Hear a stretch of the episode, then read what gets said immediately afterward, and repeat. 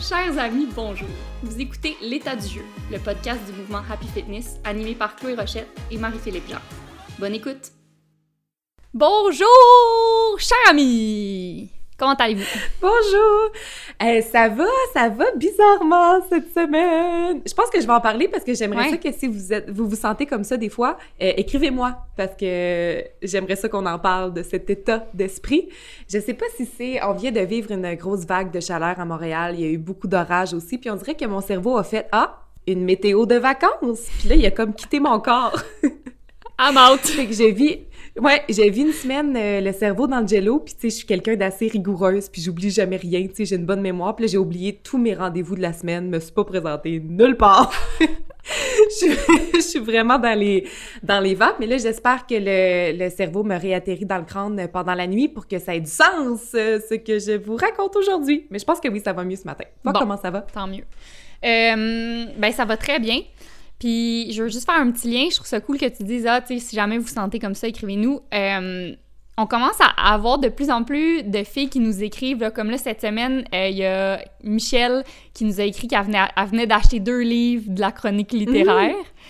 Puis, il y a Marie-Philippe, euh, pas toi l'autre, qui m'a écrit un courriel, elle m'a envoyé un article vraiment intéressant, ben, un article, un dossier complet sur les parcs que j'ai pas lu encore, mais dans le courriel, elle a dit euh, Tiens, j'ai cru que ça pourrait t'intéresser, tu sais, par rapport à une étude par rapport au parc. A dit euh, Étant donné que tu lis tout le temps, tu liras ça. euh. Puis en parenthèse, c'était comme inside de, d'une auditrice De l'état du jeu. je trouvais ça trop bon. Euh, puis là, j'ai répondu genre euh, Merci, je vais essayer de lire ça entre les deux bouquins que je lis présentement. Voilà. Mais, Ah. mais c'est ça, euh, bref, tout ça pour dire qu'on aime vraiment ça quand vous nous écrivez, c'est super le fun. Puis Mm. c'est- un peu le but euh, aussi là, du podcast, c'est d'aller rejoindre tout le monde puis de, de communiquer. Fait que, euh, fait que c'est ça. Et à cet effet, aujourd'hui, on répond à des questions que vous nous avez posées. Ouais, c'est un épisode très interactif aujourd'hui. Alors, euh, on a ouvert une petite boîte de questions sur nos plateformes Instagram pour vous demander quelles sont vos questions par rapport à l'entraînement, la remise en forme, euh, la pleine conscience, la philosophie du sport, euh, la nutrition. On a reçu plein, plein, plein de bonnes questions. Donc, aujourd'hui, on y répond au mieux de nos connaissances en vous répondant souvent que ça dépend. It depends! Parce que chaque. It depends! Ça évolue, ça change, chaque personne est différente, donc c'est à prendre en considération que souvent on va vous dire ça dépend, puis on va vous expliquer pourquoi ça dépend. Ouais, exact. Puis je trouve ça vraiment important qu'on fasse un petit, un petit aparté là, là-dessus, mais euh, c'est ça. Nous, les réponses qu'on donne dans le domaine du bien-être, c'est tout le temps, ben vous le savez, là, mais bourré de nuances. Euh, puis il y a une raison pour ça, en fait.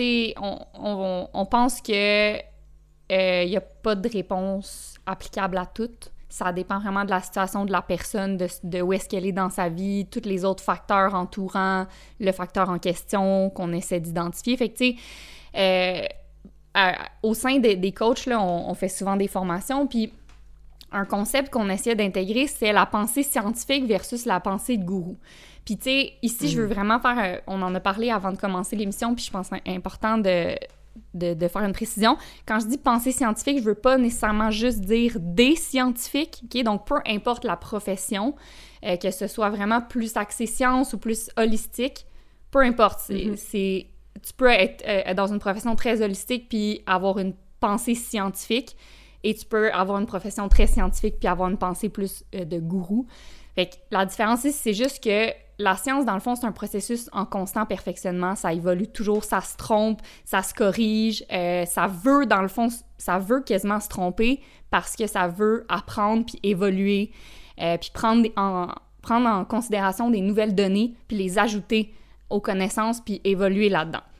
Fait que ça, euh, puis souvent c'est plus difficile de suivre quelqu'un qui va avoir une, qui va avoir une pensée scientifique parce que ça demande de la réflexion, ça demande du travail. C'est pas comme ça c'est la réponse, peu importe le moment, peu importe la personne, prends ça, réfléchis pas, ça va marcher. Ça c'est bien plus le fun, puis ça c'est ce qui s'apparente plus à une pensée de gourou.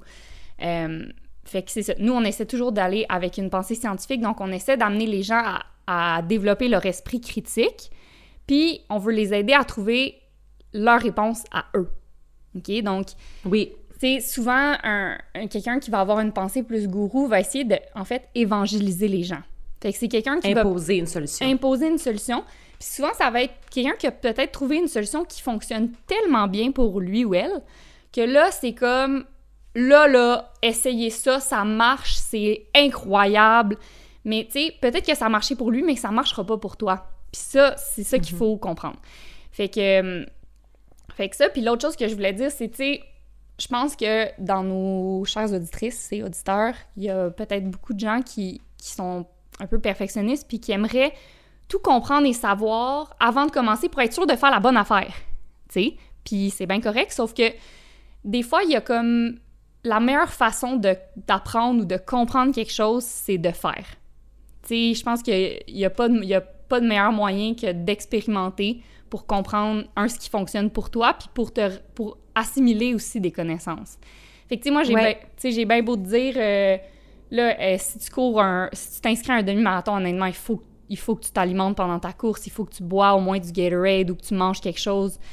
Euh, il n'y a pas de meilleur moyen que de faire un demi-marathon sans manger rien pour plus jamais vouloir faire ça de toute ta vie. euh, ouais. Mais ouais, c'est ça. Je pense que je pense qu'il faut pas avoir peur d'essayer. Il faut pas avoir peur d'apprendre de, par nous-mêmes, de, de, comprendre comment nous, on va fonctionner dans telle ou telle euh, situation. Puis d'être comme, ah, mais tu sais, ça pour moi, ça marche. Puis de se rappeler que notre système est résilient, notre corps est résilient. Fait que même si on se trompe, entre gros guillemets, même si on découvre que quelque chose ne fonctionne pas pour soi, il n'y a pas vraiment de conséquences graves à ça. C'est pas grave, on essaie autre chose, puis on se réajuste. Puis dans chaque épisode, je pense que chaque thématique nous amène à, à rappeler l'importance de se connaître, puis d'être à la, de partir à la découverte de soi. Puis il y a une raison pour ça, c'est que plus on se connaît, plus on découvre son système de croyances qui peut nous aider à découvrir qui seront les bons experts pour nous dans leur domaine, plus holistique, plus scientifique, euh, plus axé sur le ressenti ou pas, sais, peu, importe. Euh, puis plus on devient le, scientifique de sa propre expérience. Fait que je pense que c'est ça l'invitation avant qu'on vous propose des réponses. Euh, soyez le la scientifique de votre propre expérience. Soyez curieux, restez ouvert, puis mm-hmm. essayez des choses, puis vous allez trouver votre recette, euh, votre recette à vous. Exemple. Eh, exact. Puis un bon exemple pour ça, là, pour vraiment comprendre qu'est-ce que ça veut dire être le scientifique de notre propre expérience, ben tu sais, aussi simple que, euh, tu sais, on, on, nous demande vraiment souvent qu'est-ce qu'il faut manger avant un entraînement, par exemple. Bon, il y a des guidelines ici, tu sais, c'est sûr qu'on veut aller chercher des, des de l'énergie qui s'utilise plus rapidement, c'est-à-dire des glucides, puis on pourrait nous dire de manger des fruits, on pourrait nous dire de manger euh, du pain, peu importe. Mais, euh, je veux dire, moi, j'ai une amie qui mange des pommes avant de s'entraîner, là, euh, comme si c'était sa job, elle adore ça. Moi, des pommes, je les vomis avant. ça passe pas! Mais j'adore les pommes dans la vie de tous les jours. J'adore! Ouais. Mais avant un entraînement, ça marche pas, mais ça marche pour elle. Fait que, tu sais, c'est ça qu'on veut dire, c'est exactement ce qu'on veut dire, puis... Et puis voilà. Donc, euh, puis Mais c'est un bon point. C'est important de ne pas imiter son environnement immédiat. Puis ça, je pourrais donner des exemples un petit peu plus tard quand on va tomber dans la nutrition. Mais, tu sais, mon chum et moi, on a des systèmes aux opposés, là, des métabolismes complètement différents, euh, euh, un système hormonal complètement différent aussi. Donc, ce qui fonctionne pour lui, qui des fois essaie de m'encourager, il essaie de m'encourager à le faire parce que ça a fonctionné puis il y a eu des résultats merveilleux, mais pour moi, c'est désastreux. Fait que c'est vraiment important aussi d'être sensible à son environnement puis d'écouter les gens qui nous partagent ce qui a fonctionné pour eux puis d'être content pour eux, mais de savoir que ça veut pas dire que ça va fonctionner pour soi. Mm-hmm. Bref. Est-ce qu'on se lance dans le, la première catégorie? Oui, mais avant, juste pour faire un lien avec ce que tu as dit, je trouve que c'est intéressant, là, justement, c'est bien d'être à l'écoute de ce qu'on me dit, mais justement, quand je parlais d'esprit critique tantôt, c'est bien de se demander, OK, ben, qui me, qui me donne l'info en ce moment? OK, ben, qu'est-ce qui, vraiment, est-ce qu'il y a un intérêt? Est-ce qu'il veut me vendre quelque chose ou quoi que ce soit? Là, dans ton cas, c'est, OK, c'est mon chum, c'est un homme. Est-ce que, tu sais, déjà là, vous avez des systèmes qui sont différents. Fait que juste de, se demander de qui ou de où vient l'info, ça, c'est la première chose pour avoir un esprit critique. Euh, est-ce qu'il y a des nuances? Est-ce que la personne est, capable de dire, tu sais, c'est comme, mettons, euh, moi, je dirais jamais à quelqu'un, elle mange absolument tel gel dans une course, là, c'est trop bon, moi, j'adore ça, ça, vraiment, mange rien d'autre que ça. Je vais juste dire, ben dans le fond, essaie jamais rien de nouveau le jour d'une course. Mais il y a plein de gels mhm. que tu peux essayer. Essaye-les en entraînement, puis vois ce qui, qui passe mhm. dans, ton, dans ton système. Fait que bref, est-ce qu'il y a de la nuance dans ce que la personne t'apporte? Puis finalement, c'est quoi la situation? parce que souvent, les gens vont comme attribuer des fois des succès à un facteur, mais presque tous les gains dans presque tous les domaines là, sont multifactoriels. Fait que, tu sais, peut-être que la personne, a, a, elle a commencé, je sais pas, à faire un nouveau type d'entraînement, puis non, mais je te jure, ça a changé ma vie. J'ai tellement perdu de poids ou telle affaire ou telle affaire. Mais finalement, tu réalises que elle a déménagé, donc elle marche tous les matins pour aller au travail. Euh, elle se fait des lunchs maintenant. Euh, elle, est moins stressée. Elle dort bien. Avant, elle dormait mal. Tu sais, je sais pas, mais c'est souvent multifactoriel. Fait que ça, il faut aussi le garder en tête quand on, regarde des mhm. exemples euh, immédiats autour de nous. Voilà. Maintenant, nous pouvons nous lancer, chers amis. Introduction faite. Terminé. Voilà. Next. Alors, la première question commence par un C'est vrai ça? C'est vrai? C'est vrai? C'est vrai qu'il faut toujours s'étirer après un entraînement? Est-ce mauvais de s'étirer avant l'entraînement sans être échauffé? OK. Euh, ben, en fait, je dirais que peut-être qu'on peut parler de manière générale des bienfaits de l'étirement. Euh, avoir une bonne flexibilité, qu'est-ce que ça fait dans le corps? Ça fait qu'on peut améliorer sa posture, ça fait qu'on peut avoir un meilleur équilibre, ce qui peut nous aider quand on vit au Québec sur des euh, trottoirs de glace six mois par année. Ça, peut, ça fait qu'on peut ressentir moins de douleur, moins de tension dans le corps, créer plus d'espace dans son corps pour, euh, pour bouger et donc amplifier. Vous ne voyez pas mon danse, on fait, des, grands mouvements. Parce que quand on est flexible, on est fluide, donc on, on contribue avec la mobilité à l'amélioration de son, son son range of motion, de son amplitude de mouvement. Euh, puis vous l'avez peut-être expérimenté juste euh, à la fin d'un entraînement ou avant d'aller vous coucher. Des fois, de faire quelques étirements, ça calme l'esprit, ça a un effet vraiment relaxant. Ça, c'est les bienfaits de l'étirement. Après, est-ce que c'est prouvé scientifiquement que c'est bon avant ou après un entraînement? Non, il n'y a pas de, de d'évidence claire à ce sujet-là.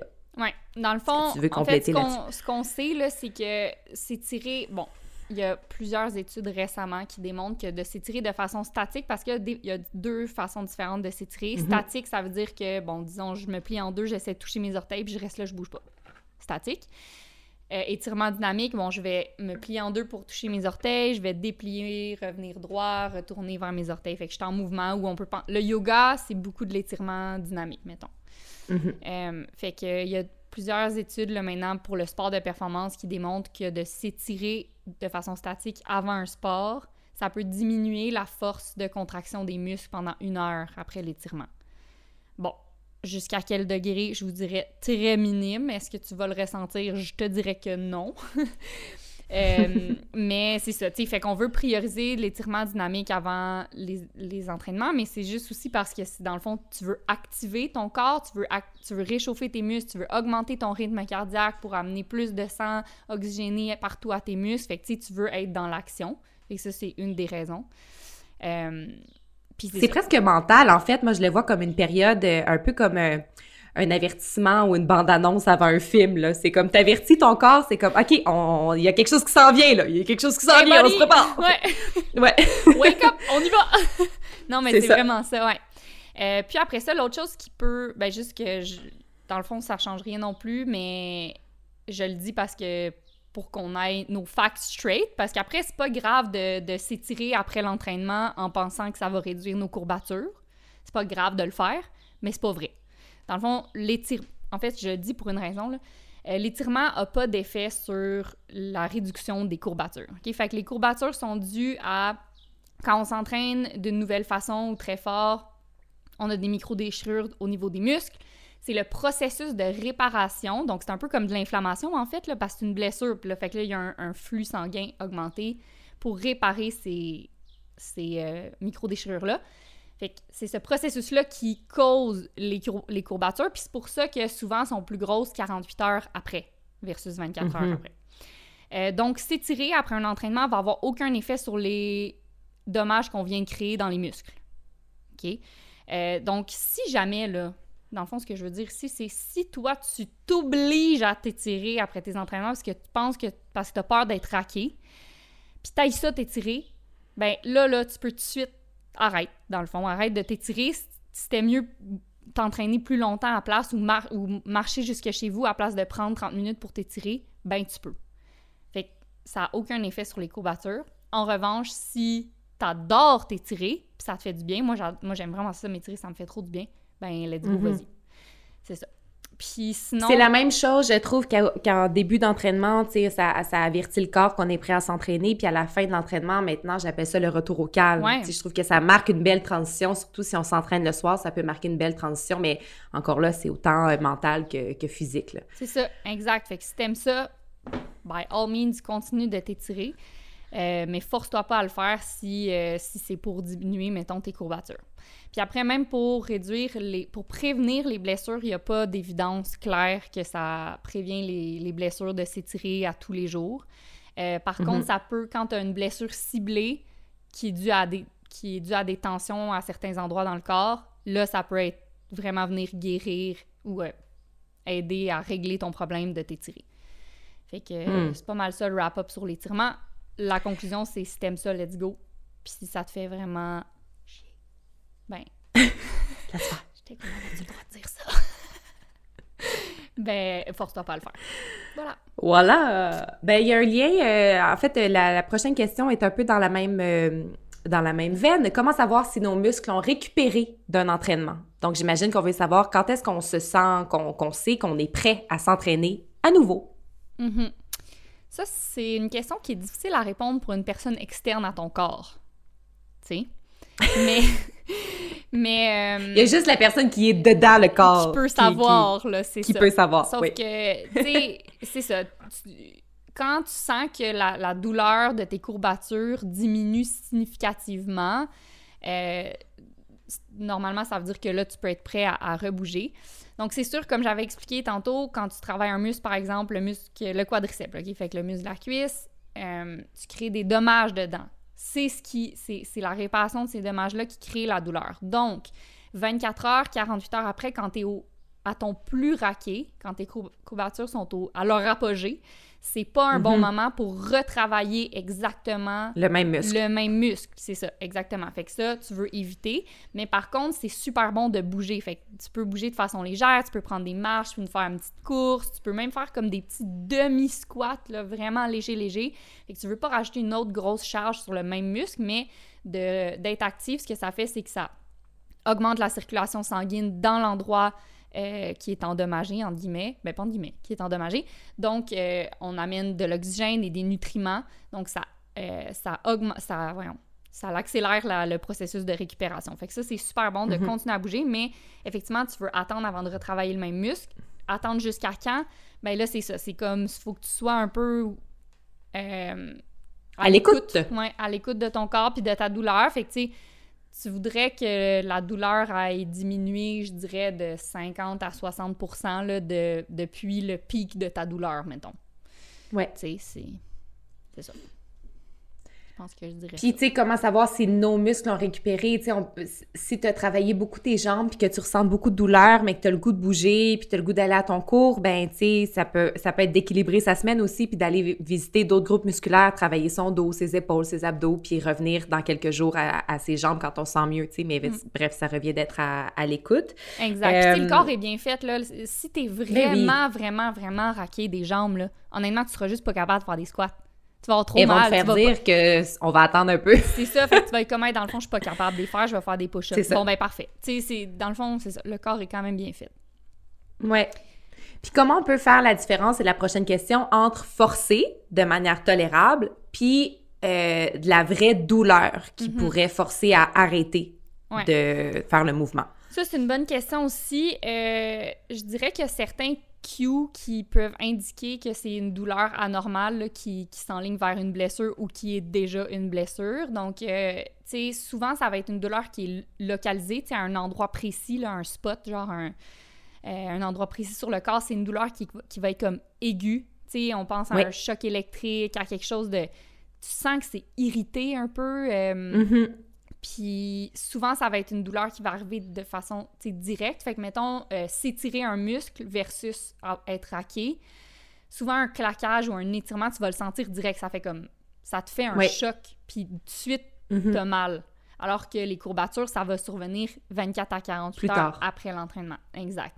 Et ça, c'est un indice aussi. Euh, puis, tu sais, si c'est des courbatures que tu as créées par, à cause que tu as travaillé fort, ben, elles vont diminuer, au fur et à mesure que les jours avancent. Puis, c'est pas un spot précis, ça va, tu vas le sentir souvent dans tout ton muscle ou je trouve un bon indice. Si tu as mal des deux bords à même place, il y a des bonnes chances que ça soit des courbatures. sais, si tu as mal Mhm. à l'intérieur des cuisses, mais pareil à droite puis à gauche, tu sais, ça doit pas Les être- chances sont minces que tu créé deux blessures identiques et parallèles.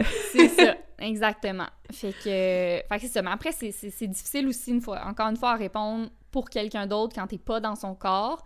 Ouais. La tolérance à, à la douleur, on en a déjà parlé, varie d'une personne à l'autre. Il y a différents types de douleurs. Fait que oui, il y a des douleurs qui surviennent sur le coup comme ça parce que tu fais un faux mouvement, mais il y a aussi des blessures qu'on appelle des blessures de stress qui, là, vont survenir avec la répétition d'un mouvement X. Euh, fait que ça, c'est comme, t'as un inconfort, disons, dans les tibias. Puis là, euh, tu continues de courir, puis là, ça devient encore plus inconfortable, puis éventuellement, ça devient insoutenable. Fait que, tu sais, c'est... Ça, c'est de Je pense que l'expérience aide beaucoup aussi. Là, un moment donné, tu commences à comprendre euh, ce qui est une mauvaise douleur, puis ce qui est une douleur euh, acceptable. Mais, tu sais, c'est ça. Dans le fond, quand t'es essoufflé, quand tu travailles fort, quand tes muscles brûlent égal des deux bords, tu, tu travailles fort, mais t'es pas blessé. Tu sais, si- dans le fond, si t'es Mhm. capable de continuer, si, mais si à un spot précis, t'as comme un aiguille dans la fesse, ou ça, Ouais. ça c'est plus anormal. Puis pour plus, on, on en a bri- on l'a brièvement dit, mais pour plus de détails là, vraiment sur ce sujet-là, c'est dans l'épisode 4 sur l'inconfort qu'on en a parlé plus en détail de ce, de ce phénomène. Euh, la prochaine question a aussi lien aux courbatures. Beaucoup de gens se questionnent sur Mhm. qu'est-ce que ça veut dire être hacké. Euh, mais cette question-là est intéressante. Est-ce que ne pas avoir de courbatures, donc ne pas être hacké, veut dire que le travail qu'on a fait, l'entraînement qu'on a fait n'était pas assez exigeant? Tu j'y réponds? Vas-y donc, que dirais-tu? Je l'aime bien. Je l'aime bien, cette question-là. je dirais que ça dépend, cher Ah! ami, ça dépend. Alors, euh, ça veut dire quoi, pas assez exigeant? Ce serait ça ma première question. Moi, Euh, pas assez exigeant, une... pourquoi? inv- Oui, pourquoi, pour qui, dans quel contexte? Donc, ce serait intéressant d'abord de retourner à la motivation. Est-ce que c'est une motivation esthétique, extrinsèque? Euh, Est-ce que c'est une pression extérieure de s'entraîner fort parce que c'est ce, ce qu'on pense qu'on doit faire? Ou est-ce que notre motivation de bouger, elle est intrinsèque, donc d'aller, euh, de connecter avec soi, de passer du temps dehors, de bouger son corps, de changer son énergie, etc. Donc, dans ce cas-là, si on a une motivation intrinsèque, je pense que le travail pas assez exigeant, ça, ça existe comme pas. Parce qu'on a rempli son objectif de juste être en mouvement, puis Bouger passer du temps corps. dehors, voir ses amis. ex- ex- c'est ça.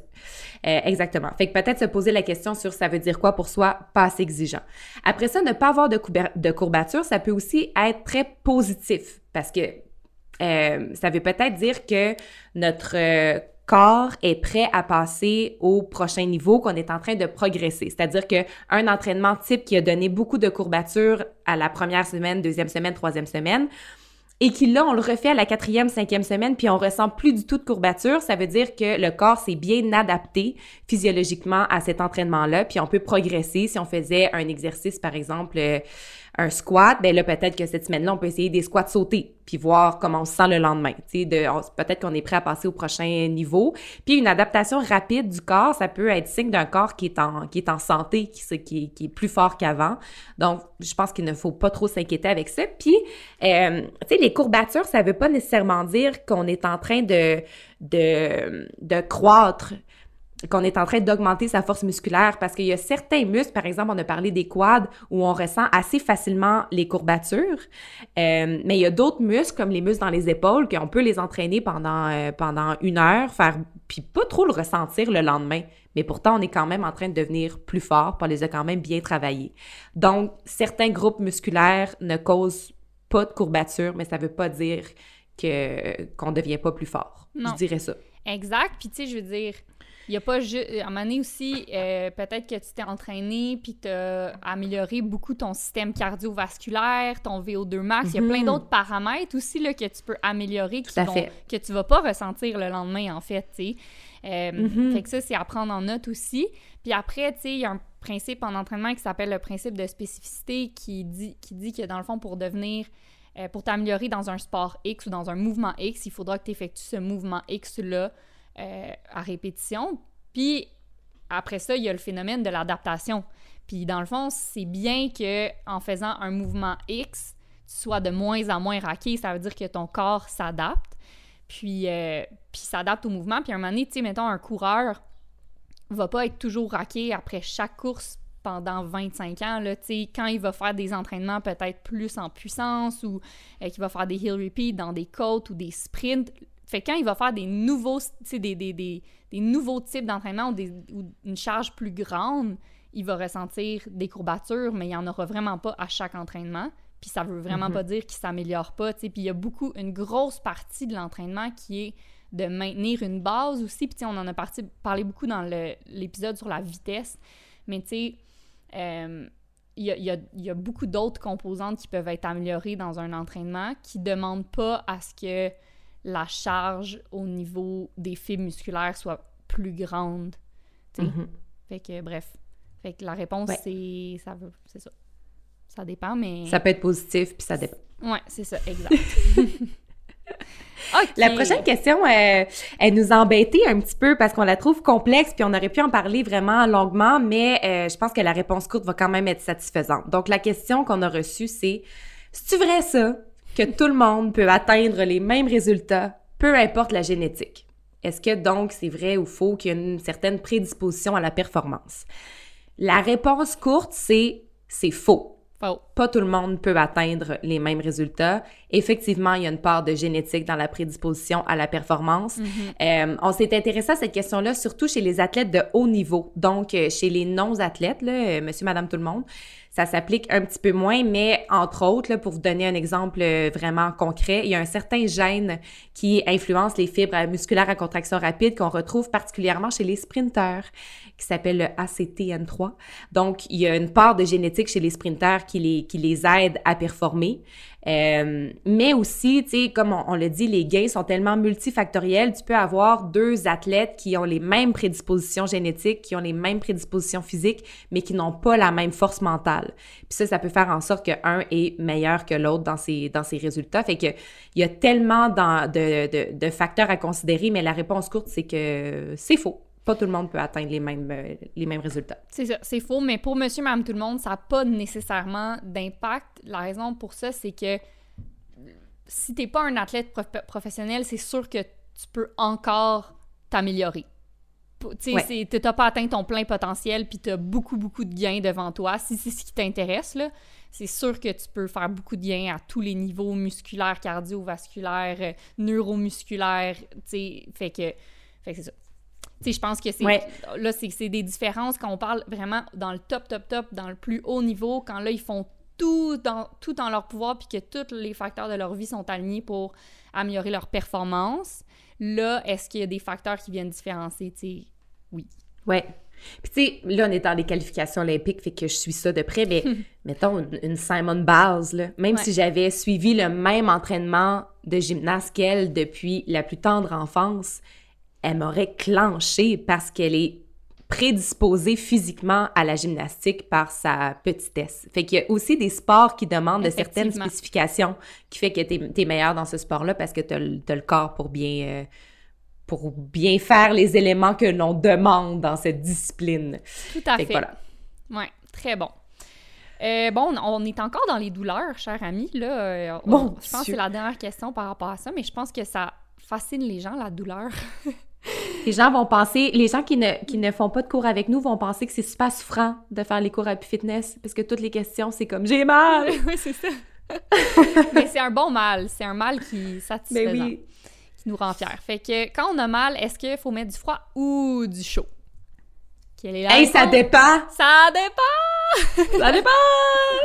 Euh, ben, c'est assez simple à répondre. Là, je pense qu'on va être capable de démêler bien du monde euh, là-dessus. Souvent, OK, ce qu'on peut se dire comme règle générale, c'est que si, par exemple, on a toujours un peu mal dans le bas du dos, un peu mal dans le cou, si on a des douleurs chroniques, la chaleur, ça peut vraiment être bénéfique. Pourquoi? Parce que c'est souvent lié à des tensions musculaires. Donc, ce qu'on souhaite faire, c'est de détendre le muscle. Ce qui fait la chaleur, c'est qu'elle va aller élargir les vaisseaux sanguins pour augmenter la circulation. Donc, il y a un voyage plus rapide, efficace des déchets musculaires loin des muscles qui sont fatigués, qui sont tendus, qu'on cherche à relâcher. Euh, la chaleur va aussi rendre les muscles un petit peu plus élastiques. Donc, on va aller chercher une meilleure amplitude de mouvement. Euh, puis, ça va stimuler le, le système nerveux de manière à ce que euh, ça demande en fait aux terminaisons nerveuses de bloquer les, euh, les, signaux de douleur. Fait que dans un, dans un cas de mal plus chronique, on applique de la chaleur. Dans un cas de blessure aiguë, comme on a parlé plus tôt, tu sais, un dos qui barre ou comme, tu sais, euh, se faire mal à une cheville, euh, puis que c'est vraiment aigu, puis ça vient d'arriver comme un choc, là, le froid, ça peut être, euh, ça peut être vraiment bénéfique parce que c'est l'inverse de la chaleur. On veut réduire la circulation sanguine pour réduire les risques d'inflammation, d'enflure. voilà. Exact. Qu'est-ce que tu aurais à, ajouter ben là-dessus? là, parce j'ai que des- t'es, t'es experte là, de ça, là, toi, appliquer du Non. froid, du chaud, du froid, du chaud. Pas experte, mais c'est ça. Je veux rajouter quelque chose. En fait, je veux vraiment pas mélanger les gens, mais euh, je veux juste ajouter, dans le fond, que, bon, le froid, c'est ça fait du bien d'en mettre là, après, à- direct après une blessure pour diminuer l'inflammation, comme tu disais. Par contre, faut pas trop exagérer avec le froid. Même affaire avec tu sais, les Advil ou les, les anti-inflammatoires. En fait, l'inflammation est là pour une raison. Tu sais, je l'ai dit tantôt, le corps est bien fait, là. Mais l'inflammation est là pour guérir la région. euh, Ça la protège. Abîmée, exactement. Puis c'est un, un flux de sang euh, oxygéné, plein de nutriments à l'endroit endommagé. Donc, il faut pas nécessairement non plus vivre dans la glace après une blessure. Il faut laisser l'inflammation faire sa job. Fait que, fait que ça, c'est bon à savoir aussi. Puis finalement, tu sais, euh, encore une fois, les études sont malheureusement euh, ambiguës à savoir si vraiment ça a un effet, là, les, les athlètes qui se mettent dans des bains de glace après des efforts euh, pour, pour réduire le- le- les courbatures ou les douleurs, quoi que ce soit. Mais après ça, ils ont, les études découvrent que si mentalement ça te fait du bien, peu importe si physiquement ça a un effet, c'est bon. Dans le ça. sens, ça. Si ça te fait du bien, ça te fait du bien. C'est ça qu'il faut garder en tête aussi, comme ça sera pas dangereux de te mettre du chaud ou du froid sur tes blessures. Fait que si t'as plus envie, si c'est l'hiver puis t'as plus envie de mettre du chaud, c'est sûr qu'il y a des guidelines qu'on vient, on- qu'on vient juste d'établir, mais peut-être que ça va te faire plus du bien mentalement de mettre du chaud. Ben vas-y, Oui. Mais le, le froid, c'est ça, c'est intéressant de dire de ne pas l'appliquer trop longtemps parce que ça, ça se peut que tu aies le goût de dormir avec ton ice pack puis tu penses que Oui. le lendemain tu vas être correct. Mais c'est ça, c'est à faire Mm. attention puis y aller à, à petite, Puis justement, c'est sûr que ça fait dose. vraiment du bien, le mettre du froid, mais c'est ça, faut gérer, gérer- faut gérer. Faut gérer.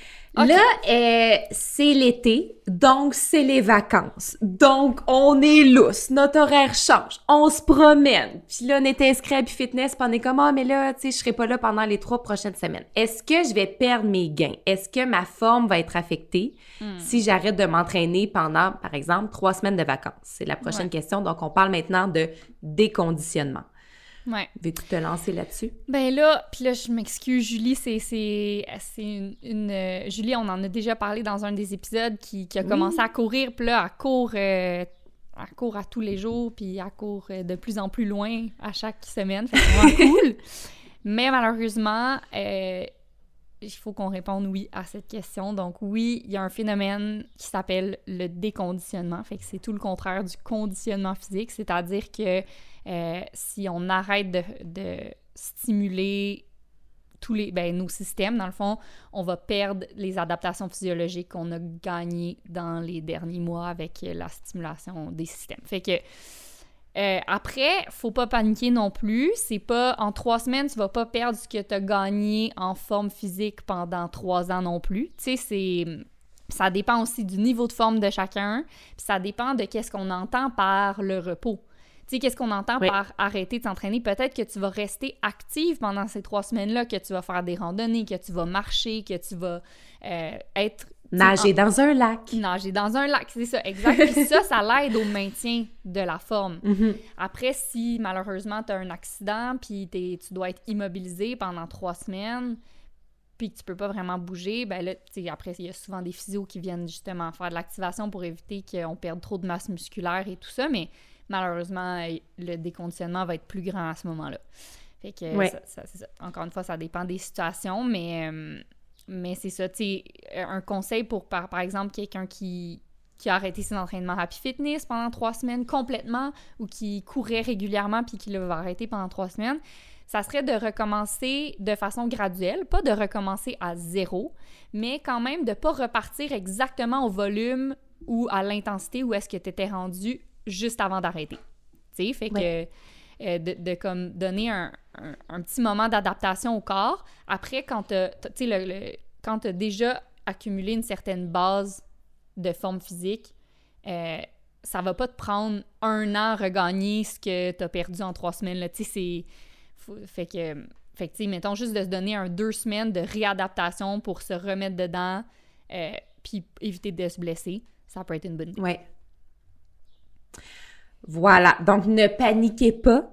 L'important, c'est de rester un petit peu en mouvement, mais ça nous mène à la prochaine question qui est, euh, hmm. qui est intéressante parce que je trouve qu'il y a eu beaucoup de sensationnalisme autour de cette question-là, puis beaucoup de, d'espèces de, sentiments de, d'urgence oh puis d'alarme qui, qui, a été causé par les, ouais, qui a été causé par les médias. Et c'est euh, être assis toute la journée, est-ce que c'est. C'est vrai ça que c'est pire que fumer la cigarette? Donc, est-ce que c'est vrai que sitting is the new smoking? Puis là, je pense qu'on a beaucoup de choses à dire là-dessus. Euh, euh, ah, mais qu'on peut assez rapidement le. Ben, je pense qu'on peut assez rapidement le, le, résumer, là, mais. Ben, j'allais juste dire que, puis tu, tu t'embarqueras dans le train, mais j'allais dire que l'humain, il est conçu pour fonctionner à la verticale. C'est son sens préféré. Euh, fait que, tu sais, le, le, le cœur, le système cardiovasculaire, en fait, fonctionne de manière plus aisée puis plus optimale quand on est debout. Même chose pour le système digestif. Fait que beaucoup de temps assis, ça peut, ça peut causer des problèmes à long terme dans ces, dans ces systèmes-là ou, euh, ou affaiblir des groupes musculaires importants aussi, là, tu sais, si quand on on, passe beaucoup de temps assis, ben on, peut mener à affaiblir des, nos grands groupes musculaires comme les fessiers, les ischios, les quads, euh, ce qui peut mener à des blessures si on les entraîne jamais. Puis là, du jour au lendemain, on fait un grand entraînement après avoir passé beaucoup de temps assis. Euh, bref, c'est ça. Ça peut générer des petits problèmes, euh, de, des problèmes musculaires ou des problèmes articulaires même, parce que plus on passe de temps assis, plus les fléchisseurs de la hanche raccourcissent qui peut faire en sorte qu'on a moins de mobilité, ce qui peut mener à des blessures parce qu'on peut déchirer des muscles, etc. Mais ou, tu sais, même chose pour la colonne vertébrale. Tu sais, quand on regarde la position qu'on a assis, on peut remarquer la compression des disques, ressentir la compression des disques dans la colonne. Puis ça, ça peut accélérer à long terme le processus de vieillissement. Tu sais, fait que tout ce qu'on manque, en fait, quand on est assis, c'est les bienfaits du mouvement. Puis ça, ça nous amène à, peut-être à dire que le, véritable problème n'est peut-être pas de passer trop de temps assis, mais de passer trop de temps en, en immobilité, en fait, sans mm. activité physique. Oui, exactement. Puis tu sais, en fait, euh, le, le, sensationnalisme vient aussi du, du terme anglais « sitting is the new smoking ». Puis je pense que ce que certaines personnes, du moins, il y en a qui veulent être sensationnalistes, mais certaines personnes, du moins, ont voulu dire par ça, c'est que, en fait, c'est le nouveau problème insidieux du siècle. OK? Dans le sens où, avant, on fumait, euh, c'était cool, on, en faisait la promotion, euh, il y avait des porte-paroles qui, qui, qui faisaient la promotion de la cigarette et tout ça, puis ça s'est comme un peu inséré dans la vie des gens euh, sans qu'on sache à quel point c'était nocif. Puis là, c'est un peu la même chose qui est en train de se passer avec le fait d'être assis, c'est que de façon insidieuse, nos vies sont transformées pour être le plus commode possible, le moins forçante mm-hmm. possible. Euh, on, même, on nous promouvoit carrément des entraînements pour qu'ils soient le moins long possible, le plus efficace possible. On, tu sais, euh, il y a des... Nos vies sont très confortables. Nos vies sont très, très slash trop confortables. Puis je pense c'est ce qu'on veut mm-hmm. dire, en fait, c'est que là, être assis, notre corps est pas fait pour ça, notre corps est fait pour bouger. Mais bref, on est assis euh, plus de 8 heures par jour, là, ça n'a pas de bon sens. Je pense que c'est 9,3 heures par jour au total si on calcule, tu sais, l'auto, la euh, l'auto, le travail, la télé, euh, l'ordinateur, tout ça. Puis, puis c'est ça, c'est qu'il y a, il y a une différence entre l'exercice puis la sédentarité. Fait que t'as beau faire de l'exercice, si après t'es assis pendant 8 heures, 9 heures d'affilée, ben justement, comme tu dis, ton corps est immobile, les gros groupes musculaires sont immobiles, puis c'est ça qui nous met à risque de développer certaines maladies cardiovasculaires, diabète euh, et autres euh, maladies liées à l'inactivité.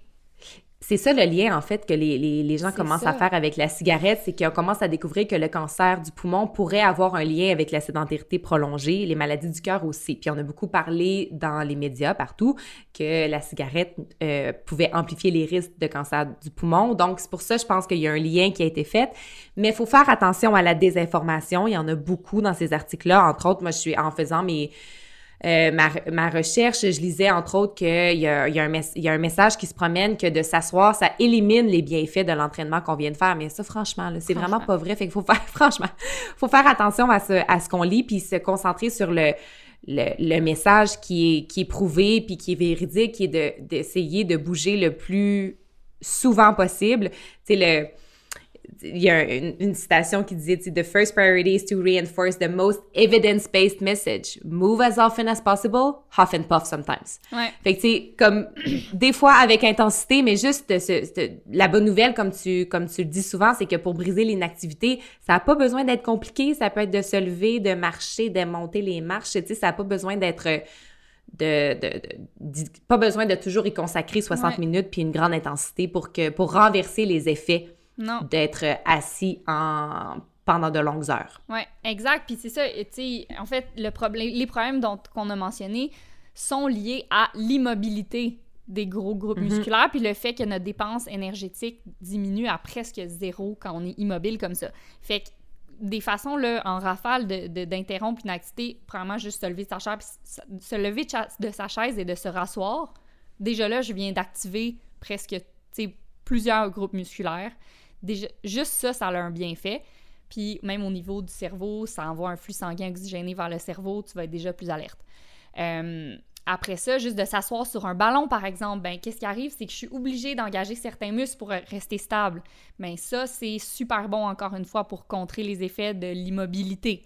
Euh, je peux juste aller monter les escaliers. Puis là, c'est ça, tu sais, ce qui, ce qui, est en train de se passer, c'est que même là, on perd euh, nos espaces de bureau. Tu sais, avant, peut-être qu'on pouvait marcher dans le corridor pour aller aux toilettes ou marcher dans le corridor pour aller parler à un collègue. Là, maintenant, on est pris dans notre appartement peut-être ou dans notre maison, puis on passe mhm. d'un zoom à l'autre, on marche même pas entre les, entre les salles de réunion, tu sais. c'est encore pire. Fait que c'est ça qu'il faut réaliser. Il faut comme juste peut-être des fois changer de position. Euh, oui, il y a des, il y a des, des bureaux euh, debout, mais tu n'es même pas obligé de t'acheter un standing desk pour pouvoir acheter du mouvement à tes journées, tu sais. C'est juste de, de, des fois s'asseoir à terre, des fois aller s'asseoir sur le sofa, des fois aller monter les escaliers. Deux fois, ça prend, littéralement, ça prend 30 secondes, tu reviens, mais ça a un effet vraiment incroyable euh, au long terme si à tous les jours tu fais des petits, mou des petits mouvements comme ça. ça m'a fait penser, tu sais, les chiens, là, on appelle ça quand ils ont les zoomies, là. Tu sais, un chien qui est comme couché, il est relax, puis à ça y pogne, puis là, il faut qu'il fasse comme un petit tour de la maison à la course, ou qu'il monte, descend les escaliers, puis là, il est pris d'une petite crise de folie, puis après, il retourne se coucher. Mais c'est ça, faudrait qu'on aille les zoomies plus souvent, là, nous C'est comme, voyons, qu'est-ce qu'il prend, lui? oui! c'est ça, soyez comme votre chien. voilà la conclusion. Euh, on va rentrer dans la catégorie course à pied euh, pour... Euh, on a deux questions, en fait, sur la, la course à pied. Rien que deux. La première, est-ce que courir, c'est mauvais pour les genoux? Non! C'est ça la question. Non! non! Là, ça, garde, c'est pas... Il y a pas, y a pas de ça dépend, là. C'est... Garde... Maintenant, il y a plusieurs, plusieurs, plusieurs études qui démontrent que c'est faux. courir, c'est bon pour nous. tu sais, après on en a parlé longuement dans l'épisode 2 sur la vitesse. Tu peux pas juste te mettre à courir. Le, la course à pied, c'est vraiment un sport qui est difficile sur le corps. C'est un sport d'impact. Euh, ça, faut, ça prend des adaptations structurelles vraiment, vraiment graduelles pour pas se blesser. Mais c'est mm. pas mauvais pour les genoux. Euh, puis même que, tu sais, il y, y a, même plusieurs études qui démontrent que les gens qui, les, que les coureurs, en fait, semblent avoir moins de problèmes de genoux à long terme. Fait que, à cause de leur poids qui est plus santé, ils ont moins d'inflammation, euh, ils ont une meilleure adaptation au niveau du cartilage, dû à un exercice régulier. Euh, l'impact, juste l'impact, là, fait que même que ça soit juste de la marche, c'est super bon là, pour, le, pour prévenir, par exemple, l'ostéoporose. Euh, pour renforcer les os, dans le fond, tu as besoin d'impact sur le mm-hmm. corps. Donc, donc, la course à pied, ben, c'est un très bon impact. Euh, après, il y, y, en a qui pourraient demander, OK, mais si tu as déjà, mettons, de l'arthrose, fait que si tu as déjà des, une dégénération au niveau du cartilage dans les genoux, est-ce que là, tu te mets à courir, c'est mauvais? Ma réponse, ça serait que ben, ça se peut que tu n'aies juste pas envie de courir parce que ça, se peut que ça te fasse mal d'entrée de jeu. Mm-hmm. Euh, mais par contre, il y a des, justement des études, encore une fois, qui ont été faites. Je pense que c'était sur 5000 euh, personnes. Là-dedans, il y en avait 1200 qui avaient au-dessus de 50 ans qui avaient de l'arthrose dans au moins un des deux genoux. Puis euh, il, y en, a 200 qui ont couru euh, pendant l'étude de six semaines, puis leurs symptômes ont pas progressé plus vite que ceux qui couraient pas. Leurs symptômes de, d'arthrose. fait que ça empire pas euh, mais ça améliore pas. Mais ça l'améliore pas non plus, évidemment. Fait que, fait que ça se mhm. peut que tu aies déjà des problèmes de genoux puis que juste, ça te fait juste mal de commencer à courir. Mais la course à pied, il faut arrêter, là. C'est pas mauvais pour les genoux. Après, il faut que tu l'entreprennes de façon sécuritaire et graduelle. Ça, on le dira jamais assez. Puis, tu sais, la plupart des blessures de course sont dues à... Ben, pas la plupart, mais presque toutes les blessures de course sont dues au fait que les gens en ont fait trop, trop tôt, trop vite. Pas compliqué. Oui. C'est ça. Pas compliqué? Pas compliqué, gars. fait que ça, c'est réglé. Bon, ça, c'est mhm. réglé. Alors, la prochaine, elle est intéressante parce que c'est vrai qu'il y a beaucoup de questions dans nos parcs par rapport à cette question-là. Et c'est quelle est la meilleure foulée en course à pied? Est-ce que c'est celle qui part du milieu du pied vers les orteils? Est-ce qu'il faut courir sur la pointe des pieds, donc presque en évitant de toucher le, de laisser le talon toucher le sol? OK. Bon, je trouve ça vraiment cool cette question-là parce que en fait, ça, je trouve que ça permet de très bien démontrer ce qu'on dit depuis tantôt euh, quand on dit ça dépend. Euh, fait que ça dépend de. fait que, il y a, en tout cas, il y a eu plein. Dans le passé, euh, il y avait plein de, de, de gens qui d'experts qui disaient qu'il fallait toujours courir sur le milieu du pied en premier, puis après ça. Euh, dérouler le pied. Dérouler, exactement. Fallait jamais faire de ce qu'on appelle des heel strikes, donc atterrir sur le talon, puis tout ça. Euh, puis là, ben, on évolue, puis on réalise que dans le fond, dans tous les meilleurs coureurs au monde, y a, ils peuvent pas tirer aucune conclusion par rapport au meilleur heel strike, euh, par, rapport au meilleur foot strike. Il y en a, personne n'est pareil. Personne est pareil. Il y a plein dans les meilleurs coureurs du monde qui qui, atterrissent sur le talon en premier, puis qui sont quand même les meilleurs coureurs du monde. Donc, il n'y a vraiment pas de conclusion qu'on peut tirer par rapport à la manière dont le pied atterrit. Ça va beaucoup, beaucoup dépendre mhm. de notre physionomie. Puis je pense qu'une des pires choses pour se blesser en course à pied, c'est d'essayer de changer, de trop changer sa physionomie. Donc, euh, moi, le conseil que je donne tout le temps aux gens, c'est arrêter de penser à comment votre pied atterrit. Parce que là, tu vas te mettre à courir bizarre, puis tu vas te mettre à. Vraiment, honnêtement, la pire chose à faire, c'est essayer de courir sur la pointe des pieds, là, avec les talons qui touchent jamais au sol. Vous allez faire une course, vous allez avoir les mollets. C'est comique, par exemple. c'est sûr, c'est comique. Mais vous allez tellement avoir mal aux mollets, là. C'est vrai. Bon sens, mm-hmm. Puis vous allez avoir éventuellement, malheureusement, peut-être des, des tendinites au tendon d'Achille. En tout cas, je le déconseille fortement, là. Euh, courez pas sur la pointe des pieds, à moins d'avoir volé quelque chose puis de pas devoir pas faire de À moins de, c'est ça, de ne pas vouloir faire de bruit. Ça, ce serait la seule. On dirait que ce serait la seule exception. si tu dois rentrer quelque part en catimini. Ouais. Voilà. Mais sinon, laisse ton pied atterrir comme il veut atterrir, OK? Mais oui. Laisse-le tranquille. Mais euh, ce que je dis, c'est pensez plutôt à où est-ce que votre pied atterrit. Donc, tu sais, tu veux essayer de toujours atterrir en dessous de ton centre de masse. Puis ça, ce que ça va éviter, en fait, c'est que tu fasses des trop grands pas, des trop grandes foulées, donc avec le pied qui atterrit vraiment loin en avant de toi. Puis c'est ça qui va créer un trop gros impact. C'est comme si, tu sais, imaginez là, un, coureur, puis là, à chaque fois qu'il atterrit, c'est son pied tombe en avant de lui. Donc, dans le fond, à mhm. chaque pas, il se freine. Donc, à chaque pas, il y a un impact vraiment plus grand que nécessaire. Si plutôt il atterrissait directement en dessous de son centre de masse, il pourrait plus, plus facilement pousser le sol derrière lui, engager ses fessiers puis avoir une foulée qui est plus efficace et qui va diminuer les risques de blessure. Donc, arrêtez de penser à comment votre pied atterrit, pensez plutôt à où est-ce qu'il atterrit et ce sera réglé, chers amis. Bon, fait que la ballerine puis les sauts de biche, là, euh, pas trop dans la course à pied. pour résumer ça. Pour résumer, voilà. On, on est rendu à ma catégorie préférée! Yes! Notre philosophie, c'est bien qu'on finisse avec ça, je suis contente. Hey non, on a la nutrition après, fait, on n'a pas fini. C'est vrai, excusez. Restez avec nous, hein. on est tellement passionnés de nos sujets, puis on... on se lance. Hey, parce que je vois le, le, temps, là. C'est un épisode qui va être plus long, mais regarde, ah, vous aviez dit, c'est tellement curieux. Ben non, c'est bien correct.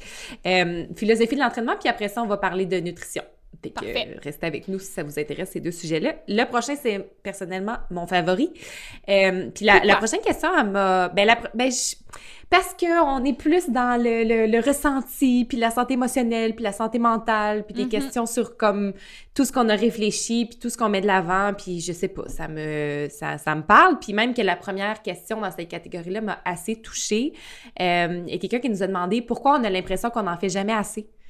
Hmm, puis Euh, je trouve que ça s'applique au sport, à l'entraînement, mais ça s'applique au milieu du travail, ça s'applique à la vie. Puis ma, ma réponse la plus courte, ce serait parce qu'on est conditionné de même, parce qu'on nous a martelé un message depuis très, très, très longtemps. Puis à un moment donné, ça s'imprime, ça s'imprime, ça s'imprime. Imprime, imprime, imprime. C'est ça. Euh, puis je trouve ça important de s'en libérer parce que je trouve que c'est un message qui est associé à la honte de ne jamais en faire assez. J'ai envie à ce sujet de citer Brené Brown, notre fée marraine qu'on aime beaucoup, qui dit qui dit We live in a world where most people still subscribe to the belief that shame is a good tool for keeping people in line. Not only is it wrong, but it's dangerous. Trop bon. Puis c'est contre-intuitif de se, de se féliciter ou d'avoir de la gratitude envers soi pour les petites choses, c'est d'avoir fait 10 minutes de mouvement, de s'être entraîné trois fois par semaine quand on a trois fois cette semaine-là quand on a l'habitude peut-être de le faire cinq fois, mais c'est important puis c'est valable de le, de le faire. C'est important aussi de se rappeler de notre fluidité. Euh, je trouve que dans l'industrie du fitness, du bien-être, on parle beaucoup du corps comme d'une machine, mais c'est pas une machine, tu sais, on a des émotions, on a des hormones, on a une santé mentale qui fluctue, qui est fluide. Donc, euh, je pense que c'est important certaines journées de se, de se pousser puis d'aller plus loin parce que c'est ce qui va nous faire sentir bien cette journée-là. Mais je pense aussi que c'est important de se de se rappeler que des fois, de ralentir puis d'en faire moins, c'est ça qui, fait, qui va faire que cette journée-là, on va se sentir contente, mm-hmm. puis remplie, puis c'est ça, dans un, dans un esprit de, de contentement. Fait que je pense que cette question-là, c'est... win the day. Tu sais, c'est quoi le meilleur que tu peux faire aujourd'hui en tenant compte des circonstances? Tu sais, c'est ça aussi, le ça dépend. Ouais. Vraiment. Puis c'est aussi peut-être une invitation à repenser sa définition de la productivité. Est-ce que mm-hmm. les attentes qu'on qu'on s'impose sont réalistes? Euh, Est-ce qu'elles sont réalistes pour soi? Est-ce qu'elles sont Est-ce que c'est nous qui les avons déterminées ou est-ce qu'elles viennent d'une pression extérieure? Euh, mm. Fait que ça, je pense que c'est intéressant de se de se questionner là-dessus. D'où vient cette pression-là? Est-ce qu'elle vient de l'enfance? Est-ce qu'elle vient de soi? Est-ce qu'elle vient d'une ambition? Euh, est-ce qu'on sait où est-ce qu'on s'en va avec ça? Ou elle vient des messages euh, qui naviguent, qui euh, orbitent autour de nous? Puis est-ce que notre, valeur de nous repose sur ce qu'on fait en ce moment ou sur ce qu'on est? Fait que ça, des fois, ça on a toutes les bonnes intentions du monde, puis on veut se valoriser sur ce qu'on est, mais des fois, on est pris dans l'engrenage, puis on se rend compte qu'on se tape un peu sa tête parce qu'on n'en a pas fait assez. Fait que des fois, de se questionner un peu sur qu'est-ce qui détermine notre, valeur, euh, être contente, être fière de soi, ça ressemble à quoi? Euh, puis on est dans un, un, système qui se compare énormément, tu sais, on peut se comparer aux autres, puis des fois, quand on a l'impression qu'on n'en fait pas assez, c'est parce qu'on est beaucoup dans le regard, on est beaucoup dans l'observation de ce que les autres sont en train de faire, puis sont peut-être pas en train de naviguer un cycle semblable que nous, sont pas au mm-hmm. même chapitre de vie, etc. Fait que je pense qu'il y a beaucoup de choses là-dedans à, à, libérer puis à laisser aller. Puis c'est pas un, travail qui se fait du jour au lendemain. Puis des fois, on pense qu'on le, qu'on le maîtrise puis qu'on l'a vraiment intégré, puis on se fait ramasser par une vague, puis on, on se tape encore sa tête. Fait que c'est un, un, work in progress. un processus. Comme ils disent. Mm Ouais. Puis je pense que, tu sais, c'est important aussi de, un, se rappeler, tu sais, dans, quand on se compare, c'est que le, ce que, ce que quelqu'un d'autre fait n'enlève rien à ce que toi t'as fait, premièrement? Tu sais, mettons, des fois, tu vas être fier de, tu vas être fier d'un entraînement que tu viens de faire ou de, de, ta grande marche que tu as pris, ça t'a fait trop du bien, t'es de bonne humeur. Puis là, tu ouvres ton Instagram, puis là, il y a quelqu'un qui a euh, marché deux fois plus longtemps, puis là, t'es comme mais ça n'enlève rien à la marche que toi, tu viens de faire. on dirait que des fois, ça l'élimine carrément, comme si tu ne l'avais pas fait du tout. Fait que c'est... Je pense que si, vous voyez des gens qui vous font sentir comme ça, malgré leur intention, là, c'est peut-être pas leur intention, mais des fois, peut-être d'essayer de de pas les suivre ou de, de vraiment revenir sur qu'est-ce que toi tu fais. Puis je pense aussi de zoom out, de, de, de regarder de big picture un peu. Comme, tu sais, de pas... Oui, peut-être cette semaine, t'as moins bougé, là, mais cette semaine, c'est pas toute l'année. Puis moi, j'étais un peu comme ça. Des fois, là, je suis genre, mettons, il y a une journée, je me suis pas entraînée. Ben non, plus. Ben, tu sais, une journée que j'avais pas le goût, j'étais fatiguée. Euh, j'avais prévu, mettons, de, de, faire un entraînement avec quelqu'un, puis j'ai décidé de pas y aller. Fait que là, je suis comme, oh, merde. Là, je m'entraîne, je m'entraîne vraiment moins, puis je suis paresseuse. Puis dans le fond, mais ça, c'était une journée, tu sais. Puis on dirait que mhm. ça teinte toute ma vision de, de, de, l'année en général. De toi-même. Mhm. Puis de moi-même, moi, c'est ça. Fait que c'est vraiment important dans ces moments-là, je pense, de zoom out. de dire, hey, tu sais, en général, là, euh, j'en fais assez. tu sais, fait que... Puis aujourd'hui, c'est une journée parmi 360 autres, là. Fait que c'est bien correct, tu sais. Fait qu'en tout cas, ça, ça m'aide, Mhm. moi, à, à essayer de pas... Puis l'autre chose, tu sais, j'en ai parlé dans l'anxiété, mais moi, mettons, mon anxiété me fait... Me, me fait En faire dire toujours que j'en fais pas assez. Ouais, c'est ça. Puis comme la, la, manière dont j'arrive à désamorcer ça, c'est de, de rationaliser le tout. Wow! Pourquoi je me sens que j'en fais pas assez? OK, parce que j'ai peur de telle affaire. J'anticipe telle affaire. Est-ce que c'est valide? Oui, non, non. Souvent, c'est non. Là, c'est comme, mais non, ça prend rapport. J'ai peur de, du jugement de telle personne que je connais même pas. OK, non, arrête, là, t'en fais assez. Tu sais, fait que ça, ça l'aide Mhm. aussi d'essayer de comprendre ça vient d'où, puis de peut-être rationaliser le truc. Ouais. Euh, prochaine question sur la philosophie. C'est un peu une continuité, je pense, mais euh, pourquoi avez-vous déc- décidé d'évacuer les questions de perte de poids chez Happy Fitness? Euh, bon, parce que. parce qu'on en parle assez partout ailleurs. Ouais. Ça, c'est la réponse courte. Euh, je pense que pour plusieurs entrepreneurs, on, on- on crée pour répondre à un besoin qui, qui, qui part de l'intérieur, qui part de soi. Euh, je pense qu'on crée, on crée pas une entreprise puis un mouvement social pour participer au bruit. On crée pour ouvrir de nouvelles conversations, pour créer du changement, pour voir ce qu'on a besoin de voir. Donc, euh, ça, ce serait la première raison, je pense, parce qu'on en parle assez. Puis aussi parce qu'on on questionne tout. Tu sais, dans, dans, dans tout ce qu'on présente chez Happy Fitness, il y a une réflexion en arrière de ça. Puis Esprit plus on questionne esprit scientifique, puis plus on questionne et plus on observe les questions de perte de poids dans notre industrie, plus on trouve que nos réponses dans le secteur économique euh, souvent, c'est associé à la, à la honte et à la peur. Ça revient au message de You're not enough, you need Mhm. more. Fait que c'est plus de produits, comme ça plus vend. de services. C'est comme ça que c'est comme ça qu'on vend. Fait que des fois, il y a aussi, ah, il vient d'où ce message-là de, de perdre du poids, de me rapetisser, de, tu sais, est-ce que c'est économique, est-ce que c'est, ou est-ce que c'est vraiment pour ma santé, pour mon bien-être, pas sûr, Mhm. tu sais. Fait que, Puis euh, moi, il y a quelque ouais. chose que j'essaie souvent de me rappeler, là, mais puis il faut comprendre ça, tout le monde, là, je pense. L'industrie du bien-être a aucun intérêt à régler les maux sur lesquels elle fait de l'argent. Tu sais, dans le fond, elle, Mhm. elle- elle nous propose des solutions pour régler les maux, euh, mais elle, elle veut pas qu'on une les fois que c'est réglé, on n'achètera plus de patentes. c'est ça, elle a aucun intérêt à réellement les régler, elle veut les entretenir, en fait, ces mots-là. Mots M-A-U-X, vous aviez bien compris. Ouais. Mais c'est ça aussi, tu sais, puis c'est une des raisons pourquoi on n'a jamais l'impression d'en faire assez, parce que si on a l'impression qu'on en fait assez, on va arrêter de consommer. Puis ça, c'est pas dans l'intérêt de l'industrie. Fait qu'ils vont Ouais. continuer de nous faire croire qu'on en fait jamais assez. C'est vraiment ça. Mhm. Excuse-moi, je te laisse continuer. Ben, tu sais, j'allais, j'allais aussi dire que le, le- il, me- il me tape un peu sur le chou le message général qu'on entend de, qui est de, de, de se rapetisser sans arrêt, tu sais, Mhm. d'être toujours plus petite.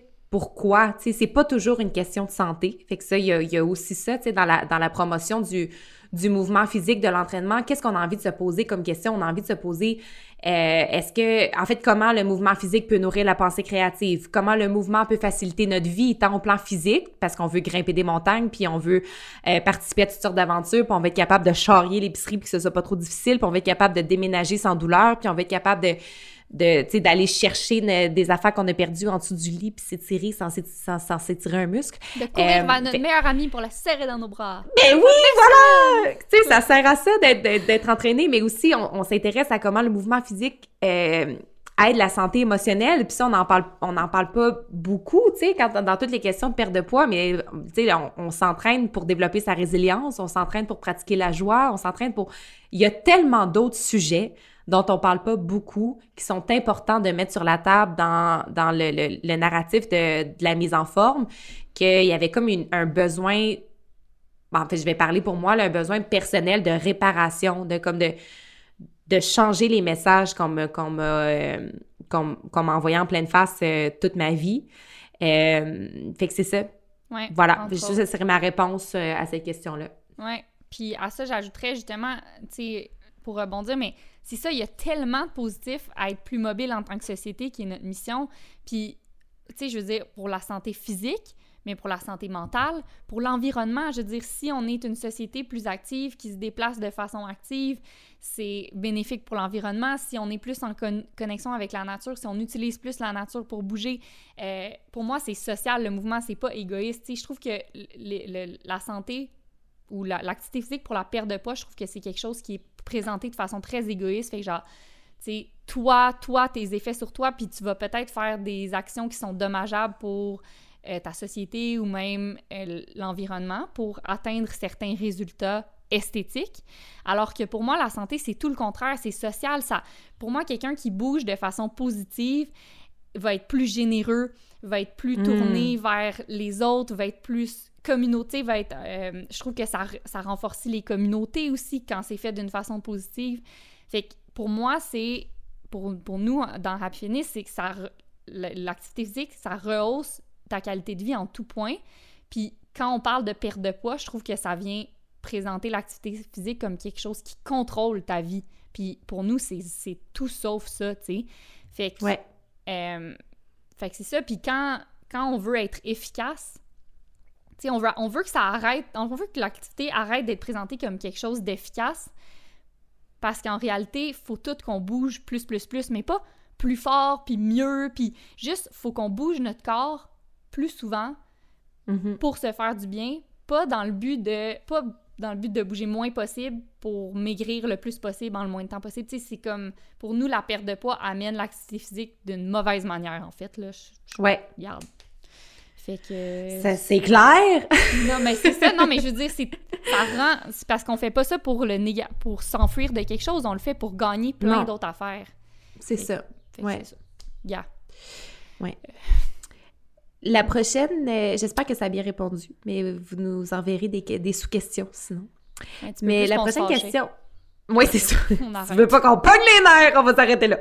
mais euh, la prochaine question, je l'ai beaucoup aimée parce qu'on l'a reçue avant qu'on présente notre épisode sur la créativité qui est maintenant disponible. Donc, on, va, on y répond en long et en large dans cette question, dans cet épisode-là. Mais la question est, c'est vrai ça? Qu'on peut être en forme et plus créatif juste en marchant? Et la réponse, c'est ouais! Vive la marche dans la rue! Vive la marche dans la rue! Fait qu'on en parle euh, dans l'épisode de créativité, comment euh, le, la marche active le côté droit du cerveau lié à la pensée créative. Euh, mais aussi, on peut parler peut-être brièvement des bienfaits de la marche. Tu sais, ça, ça, en gros, ça augmente la circulation sanguine comme n'importe quel mouvement. Ça peut tonifier les jambes, les muscles abdominaux. puis il y a une une étude dans le British Journal of Sports Medicine qui a fait qui a observé des participants à un club de marche puis qui a après un certain temps a observé un, un ralentissement de la fréquence cardiaque au repos. Donc le corps était plus le, le cœur était plus en forme. Euh, puis on vu aussi réduction du taux de gras de cholestérol d'amélioration de la pression artérielle puis au niveau de la santé mentale moins de symptômes liés à la dépression. Fait qu'il y a plein plein plein de bienfaits à la marche qui est un peu euh, mis de côté des fois mais oui, on mm-hmm. peut être plus créatif, voir l'épisode créativité, et oui, c'est bon pour la mise en forme aussi. Ouais, puis, excuse, je vais encore ajouter quelque chose, mais vraiment pas long. Euh, je pense le même journal, en 2019, je crois, on fait un numéro complet sur la marche, puis la conclusion, avec plein d'études, puis d'articles là-dessus, puis je mm. pense que la conclusion, c'est comme la marche est probablement le meilleur exercice qui existe en termes de longévité puis de santé. Puis c'est tellement nice parce que c'est la chose la plus accessible à tous. Peu importe, tu euh, t'as pas besoin de rien, c'est gratuit, tu peux faire ça n'importe où, même si t'es blessé. En tout cas, fait que là, c'est quand même un miracle la marche, là. Mm-hmm. Ouais, voilà. All right. On adore ça, marcher. OK, on rentre dans notre dernière catégorie de questions. la nutrition. OK. Bon, un petit, un petit aparté ici par rapport à la nutrition, au fait qu'on n'est mhm. pas nutritionniste.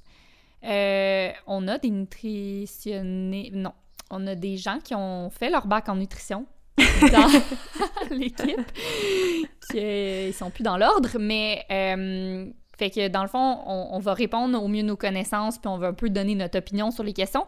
Et ensuite de ça, on va aller rejoindre notre collègue adorée Justine Kerdeny pour qu'elle donne son son opinion d'experte sur, euh, sur les sujets. Oui, voilà. Euh, peut-être qu'on peut répondre. Ben, la première, euh, je, je, te laisse y répondre. Je pense que ça va être assez bref. Après un entraînement musculaire mm. exigeant, on doit consommer des protéines. Est-ce que c'est vrai? Euh, oui, donc euh, oui, c'est vrai que les protéines sont nécessaires pour aider à la réparation des tissus musculaires, ben, Mhm. de tous les tissus. Donc euh, oui, c'est important de consommer des protéines après l'entraînement. Euh, si je ne m'abuse, je pense qu'on veut aller chercher une proportion euh, 3 pour 1 glucides-protéines pour une récupération optimale après l'entraînement. Euh, après, tu sais, on dit euh, euh, qu'on en a besoin après un entraînement musculaire exigeant. On a besoin de protéines en général. Puis, c'est de faire attention de bien répartir son, son apport de protéines. Donc, tu sais, de pas nécessairement juste comme boire un énorme shake de protéines après un entraînement, puis après ça, de pas consommer aucune autre protéine dans tes repas. Euh, dans le fond, Ouais. ton corps peut seulement assimiler un certain, une certaine quantité de protéines à la fois. Donc, euh, si tu lui en donnes trop, ben il y en a une grosse partie qui sera juste pas utilisée. Euh, fait que ça, puis en général, si on n'est pas des athlètes professionnels, je pense pas qu'on devrait, ben à, à moins d'aimer vraiment ça, mais en général, pas vraiment besoin d'aller chercher des suppléments de protéines, des poudres de protéines. Euh, je pense qu'on peut aller chercher assez de protéines dans notre alimentation normale. Ouais. Euh, ça, c'est une grosse industrie aussi, là. Ça coûte cher de la poudre de protéines. Puis, tu sais, j'ai l'impression que une des raisons pourquoi les gens veulent autant en consommer, c'est parce qu'ils veulent faire comme les athlètes professionnels, là. Mais, tu sais, il faut comprendre, là, les athlètes professionnels, c'est leur travail de s'entraîner, là. Ils font ça comme autant d'heures que toi, tu travailles. C'est-à-dire comme 30 à 40 heures par semaine. Fait que si, Mhm. tu sais, je veux dire, ça m'étonnerait que tu t'entraînes aussi fort puis aussi longtemps. Puis eux, tu sais, ça leur fait pas nécessairement plaisir là, de devoir prendre des protéines. C'est juste qu'ils peuvent pas manger assez d'aliments pour pallier à leur dépense énergétique qui est trop grande, en fait. Mais tu sais, si tu t'entraînes 45 minutes, là, t'as- ton repas va être amplement assez riche en protéines, probablement, si c'est un repas complet. Là. Donc, t'as pas besoin de- de- d'acheter là, toutes les poudres de protéines les plus chères, puis tout ça pour... euh, C'est ça. Ouais. C'est- juste un petit mot parce que je pense qu'il y en a plein qui se sentent qui ont peut-être sont peut-être obligés, puis tu ça coûte cher, puis des fois c'est pas bon, puis c'est juste vraiment pas nécessaire, honnêtement, là. Ben, ça nous, il y a un lien très, très, très facile à faire avec la question suivante, et qui est un peu une suite de ces questions-là. On nous demande, pourriez-vous nous parler de l'industrie des suppléments? Mhm. Euh, bon, Bah, j'ai deux petites scènes euh, là-dessus. Fait que Donne-moi mes deux scènes, bon, je vais te donner mes deux scènes là-dessus. Alors, je pense que la nature est smart, puis elle nous a donné tout ce dont on a besoin. mhm. Après, ça dépend. Ça dépend. Euh, donc, ça dépend parce que chaque organisme, chaque chapitre de vie vient avec ses besoins. Est-ce que euh, est-ce que tu es enceinte? Est-ce que tu as un dérèglement de ton cycle menstruel? Est-ce que tu vis plus de stress que d'habitude? Est-ce que tu fais de l'insomnie? Donc, c'est une carence quelconque. Exact. Fait que, tu sais, ça revient à être la scientifique de son propre, de son, de sa propre expérience. Donc, d'observer ses symptômes, son sommeil, son taux de vitalité, son cycle menstruel, faire un test sanguin si on pense qu'on peut- on a peut-être des carences, mais surtout consulter un expert qu'on aime puis en qui on a confiance. Euh, ça, ça peut aider à déterminer ses besoins réels en supplément. Parce que des fois, il y a des suppléments à la mode. Puis là, tout le Mm. monde prend le même supplément, mais si ton corps en a pas besoin, ton corps, il va l'éliminer. Puis là, tu as Mm. dépensé des sous pour rien. Euh, si je peux parler de mon expérience personnelle, moi, j'ai vécu une grosse expérience de travail euh, stressante. C'est drôle parce que j'ai une...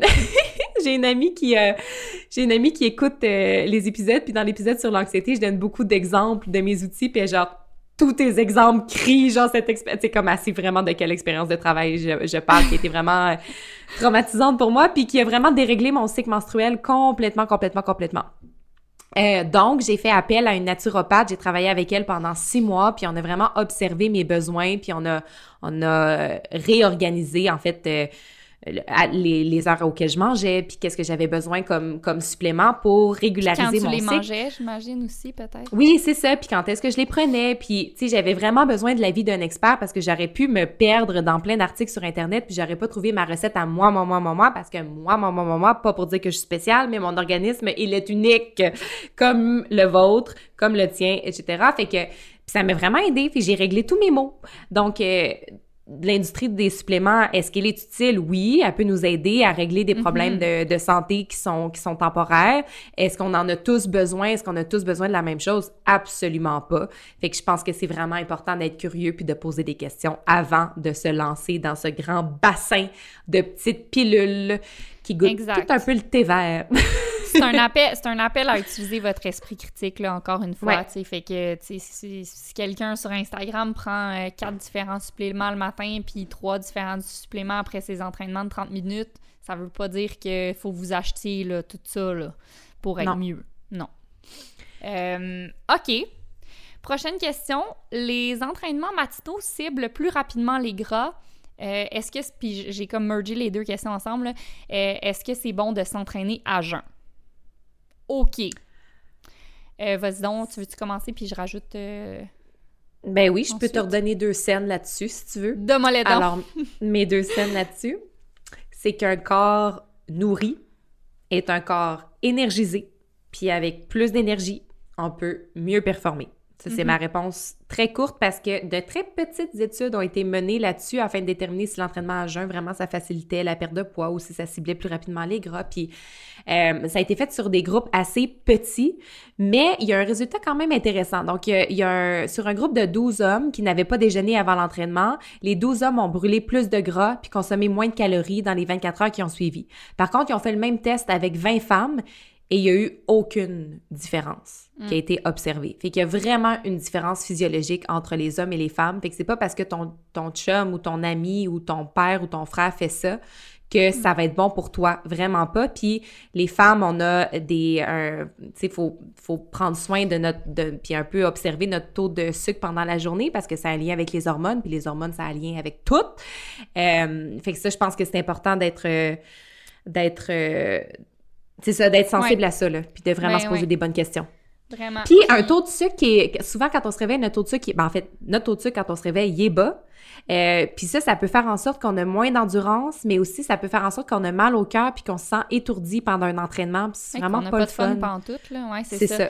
Mais c'est ça, comme tu dis, un corps nourri est plus performant. Puis tu sais, c'est ça, quand, dans le fond, tu peux tirer plus de ton entraînement. Euh, puis je trouve ça vraiment important que tu aies euh, mentionné par rapport aux femmes parce que là, ça, c'est malheureusement une nouvelle science. Là, on commence à réaliser que les femmes sont pas des, ne sont pas de petits hommes, puis que là, toute la, toute la science en nutrition, puis en entraînement, puis en sport de performance a été faite sur des hommes. Puis là, on réalise que c'est pas, dans le fond, les, les, les données, ça s'applique pas pour les femmes parce que on on n'est pas des petits hommes. on a un cycle menstruel, on a des hormones différents. Euh, Puis ça, il faut en tenir compte.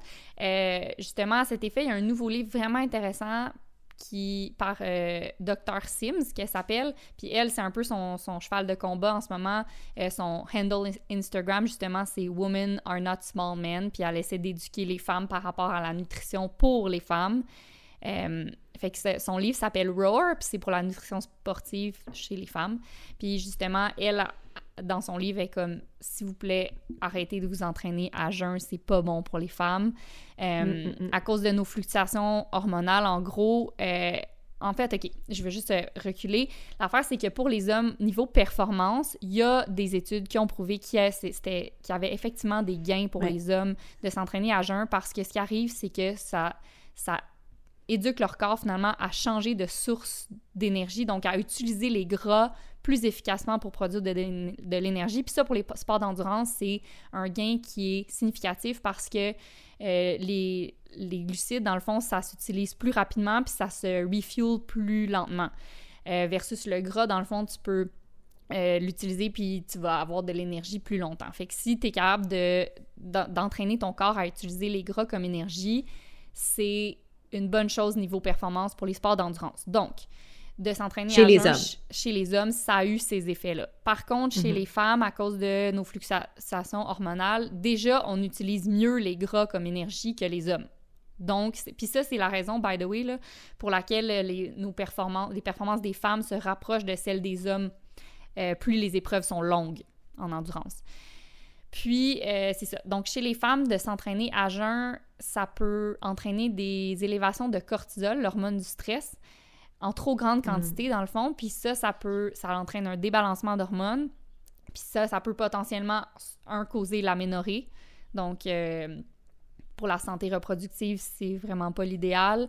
Ça peut mm-hmm. causer de la fatigue, des, entraîner des fractures de stress dont je parlais tantôt, euh, des, ironiquement des gains de poids parce que ça peut réduire ton métabolisme.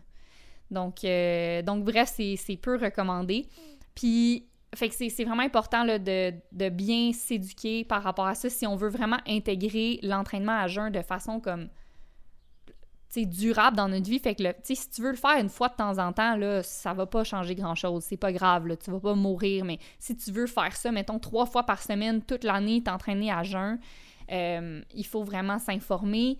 Après, il parlait aussi dans, dans une étude que je lisais qu'il faut s'informer aussi par rapport euh, aux personnes transgenres parce que les, les hormones sont pas euh, ben, ils fluctuent pas de la même façon mhm. euh, puisqu'ils sont qui vont être comme ingérés ou injectés. Donc euh, ça aussi ça, ça fait que c'est pas c'est pas traité de la même manière dans le corps.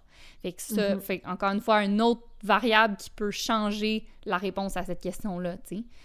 Bref, fait tout ça pour dire que faut faire attention. si vous entraînez à jeun, mettons que vous êtes un homme, c'est on essaie de rester à basse intensité puis de pas le faire trop longtemps non plus. Faut, le corps a besoin d'être nourri pour faire de l'activité physique, ben, en général, pour bien vivre. Mais même fonctionner, même pour, même pour la fonction cognitive, parce que là, je, je, la trouvais pertinente, cette question-là, parce que le jeûne intermittent euh, a un, une très bonne équipe de relations publiques, là. vraiment excellente, euh, euh, excellente relationniste. Euh, mm-hmm. Fait que c'est super populaire, mais c'est ça, il faut faire attention parce que la plupart des études ont été faites, c'est ça, comme on l'a dit, chez des hommes, puis pour les femmes, c'est ça peut ne vraiment pas être optimal, même ça peut nuire. Fait que c'est vraiment mm-hmm. à faire attention, ce qui nous mène à notre prochaine et dernière question. vous, là, c'est quoi votre opinion sur les régimes? C'est la question qui nous a été posée. Je la trouve super pertinente parce que je sais que, que si vous vous intéressez au mouvement, bien sûrement que vous tombez sur plein d'articles puis vous entendez plein de choses dans votre, dans votre entourage. Mm-hmm. On dirait que je dirais ben, la réponse courte, tu sais, en entraînement, on dit toujours bouge ton corps le plus souvent possible, des fois dur, that's it. Des, des fois un peu plus dur. C'est euh, move your body, every bit counts. Euh, excuse-moi, move your body sometimes hard, every bit counts.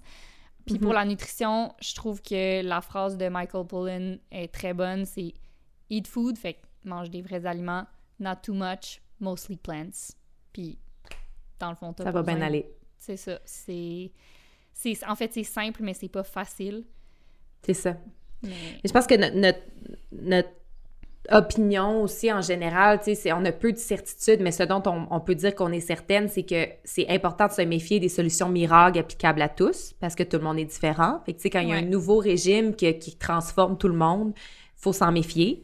Mm-hmm. Euh, c'est important aussi de se rappeler des, de nos différences au plan de la génétique, puis au plan de nos modes de vie.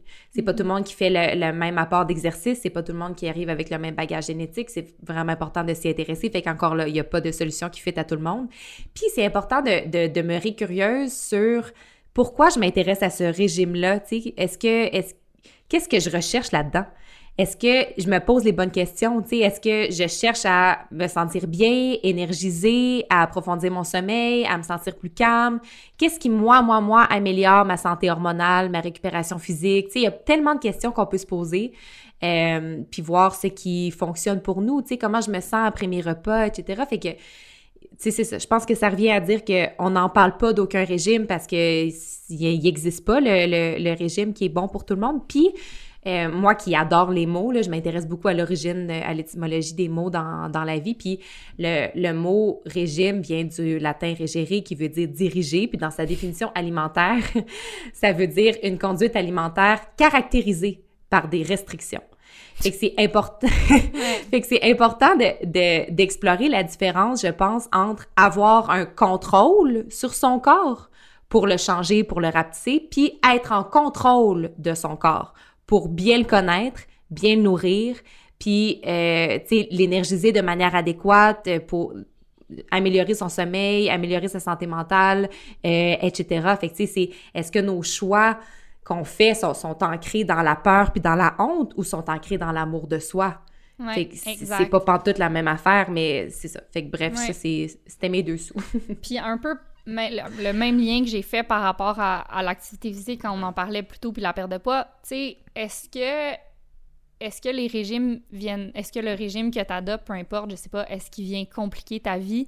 Est-ce que ça devient un casse-tête? Est-ce que est-ce que c'est Mhm. quelque chose qui, qui- est-ce que c'est un contrôle, tu sais, est-ce que tu es toujours en train de penser à ça? Est-ce que ça t'empêche de d'aller à des soupers d'amis? Est-ce que tu sais c'est Oui, est-ce que ça t'empêche- t'envahit?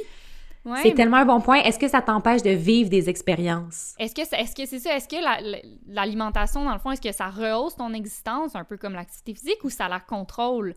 Tu sais, fait que dans le fond, au, au même titre qu'on dit tout le temps, genre, dans le fond, regarde, là, arrête de te casser la tête, juste bouge ton corps.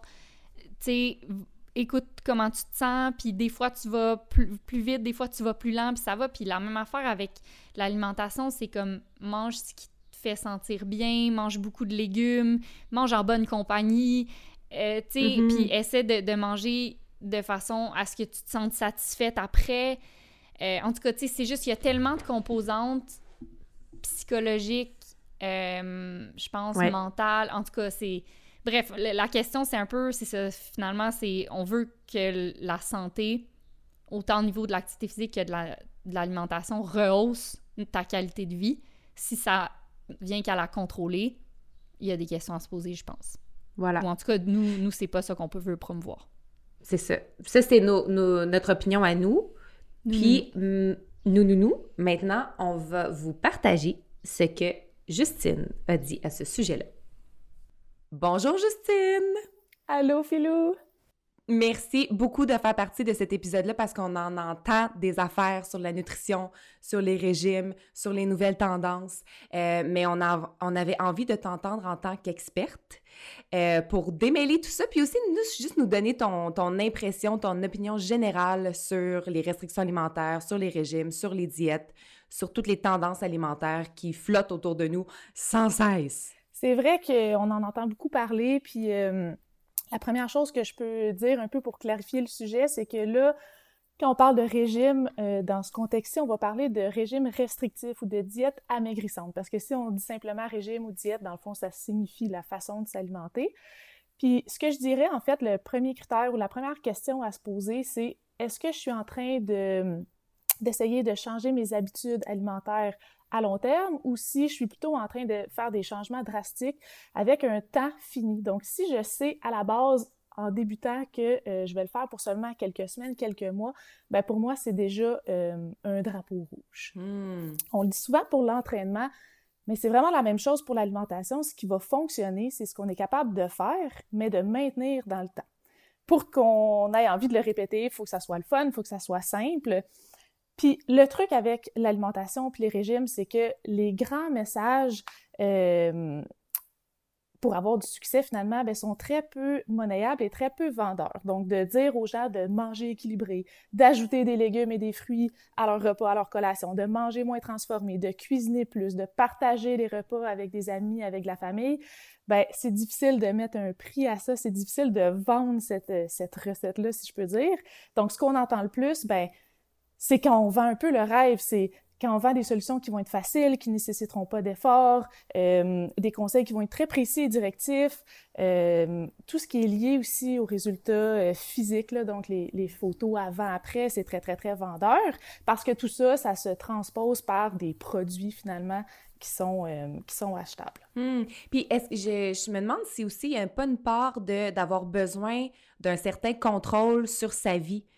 Tu sais, de d'avoir des directives super claires, d'avoir un régime précis, on dirait que peut-être si on est en, grand chamboulement dans sa vie, en grand changement, c'est comme une, une, portion de sa vie où on peut exercer un certain contrôle parce que ça, on sait exactement ce qu'on doit faire. T'as-tu rencontré ça, toi, ou ressenti un ressenti chez des clientes euh, une espèce de besoin de contrôle sur leur alimentation parce que ça devenait un peu réconfortant?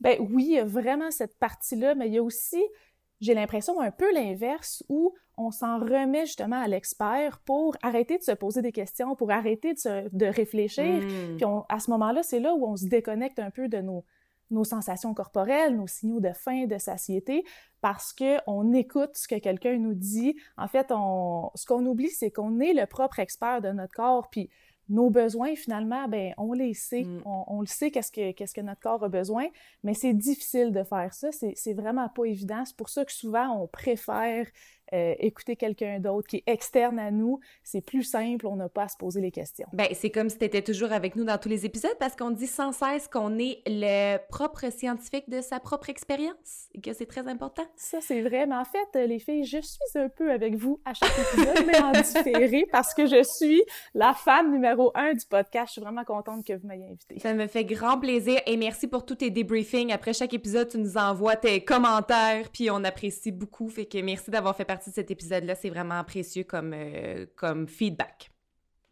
Ben vraiment. Puis si je peux terminer euh, par rapport au régime, euh, ce que j'aime dire aussi, c'est qu'il n'y a pas de formule magique qui fonctionne pour tout le monde. là. donc, il n'y a pas de one size fits all.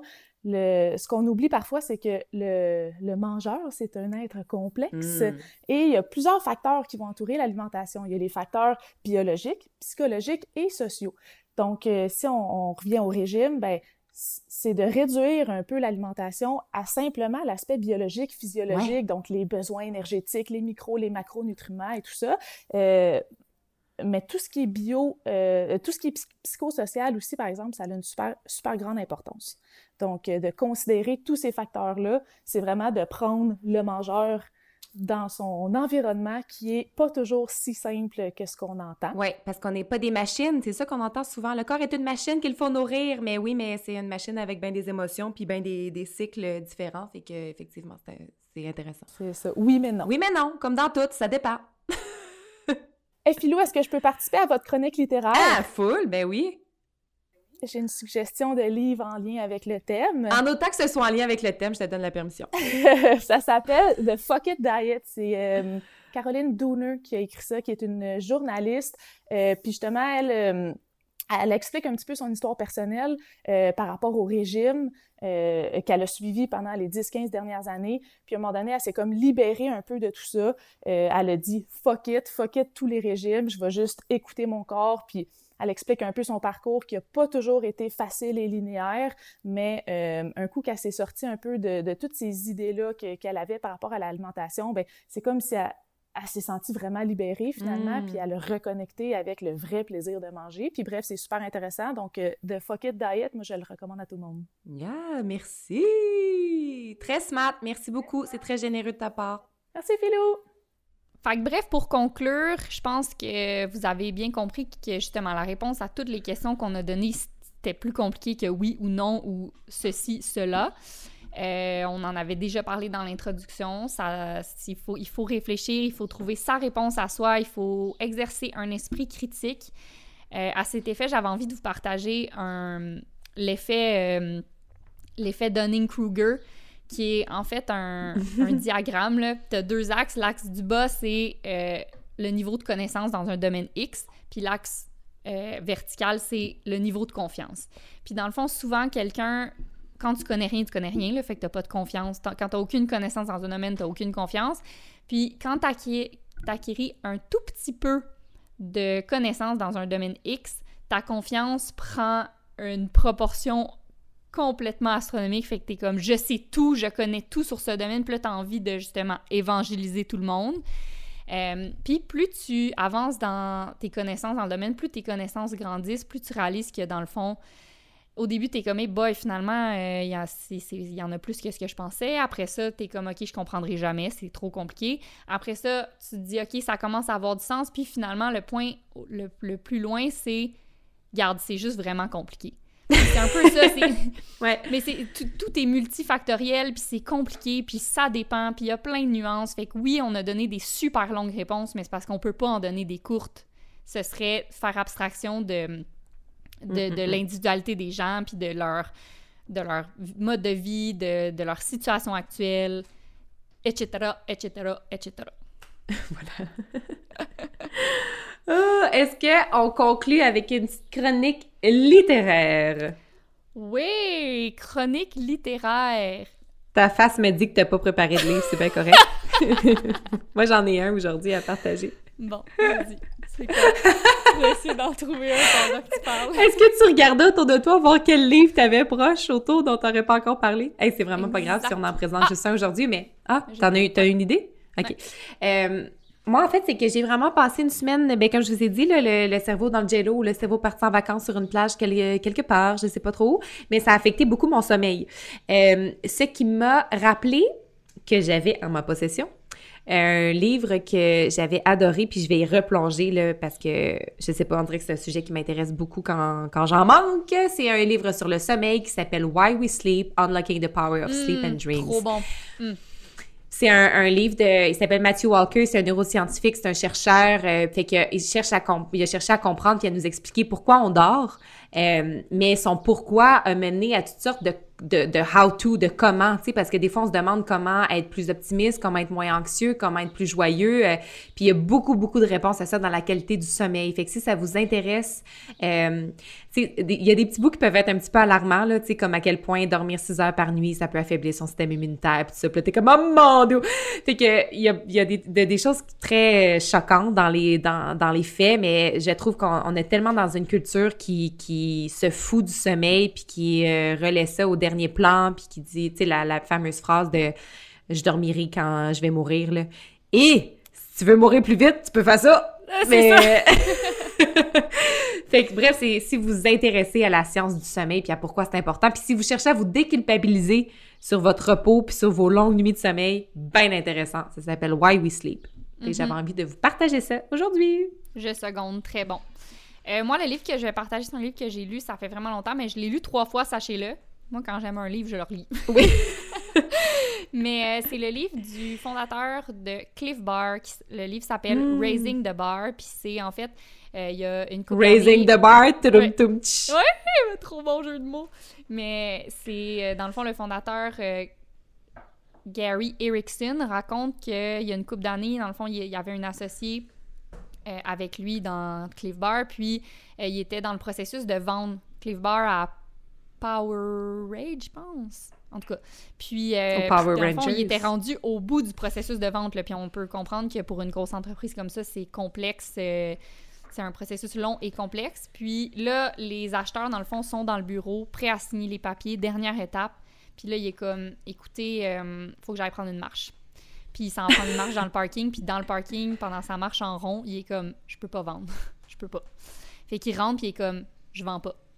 Puis là, en, en- c'est amorce un processus de comme prendre le gros bateau puis de le tourner de bord complètement pour un peu le, le sauver. Puis là, c'est il reprend tout sur lui, il doit racheter sa, son associé pour des millions de dollars. Puis bref, c'est, laborieux Wow. comme processus, mais finalement, il, il ramène un peu l'entreprise vraiment à la base. Il, se fie vraiment à ses valeurs. Puis je trouve ça vraiment bon parce que c'est un peu philosophie de vie, philosophie d'entre- d'entreprise alignée. Puis pour moi, ça, c'est le meilleur exemple d'entrepreneuriat. Fait que, tu sais, il essaie de, de vraiment vivre euh, par les règles de... Ben, il- en fait, il essaie de mener son entreprise par les mêmes règles qui mènent sa vie.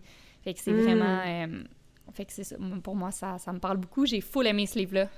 Ben c'est ça, j'allais dire, je trouve que c'est une philosophie qui rejoint un peu ce qu'on a dit, c'est-à-dire que oui, il y, a les, il, y a les, il y a les suppléments, puis il y a tous les régimes, puis il y a toutes les tendances, mais on, ce qu'on souhaite, c'est enlever des couches, enlever des couches, enlever des couches, enlever des couches, puis Revenir revenir aux bases.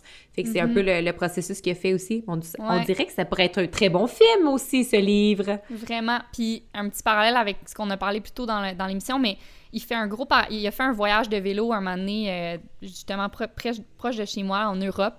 Puis il a pris une carte, puis dans le fond, les, les routes rouges sur cette carte-là, c'est les autoroutes. Fait que c'est les routes les plus efficaces, les plus passantes, où est-ce que tu peux toujours avoir de l'aide, tu peux toujours avoir de l'eau, tu peux toujours avoir de la bouffe.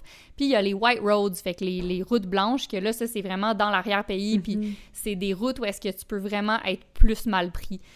Puis il décide de faire son voyage au complet sur les routes blanches. Puis après, il utilise, dans le fond, ce parallèle-là pour, euh, pour toutes ses décisions d'affaires. Fait qu'il dit, tu sais, nous, on va jamais prendre les routes rouges. C'est facile, c'est rapide, c'est efficace, c'est le profit d'abord, c'est comme la Mm. productivité. Nous, on va prendre les routes blanches parce que, un, c'est celles-là qui sont plus proches de nos valeurs. Puis c'est sur les routes blanches que même si c'est plus difficile, puis c'est plus long, puis c'est plus ardu, c'est là que tu vois les paysages les plus extraordinaires, puis que tu vis les expériences les plus mémorables. C'est drôle parce que je t'ai souvent entendu dire « take the white, the white roads », mais je savais pas d'où ça venait. Ça vient de là. Très intéressant. trois fois, ça a imprimé. Donc, euh, voilà, ça fait le tour, je pense. C'était un très long épisode.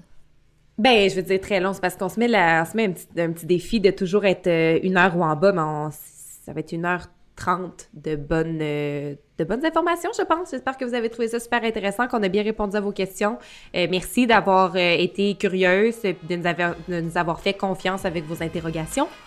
Et on se retrouve très bientôt. Continuez de nous écrire, on adore ça. Merci, au revoir. Bye bye, merci.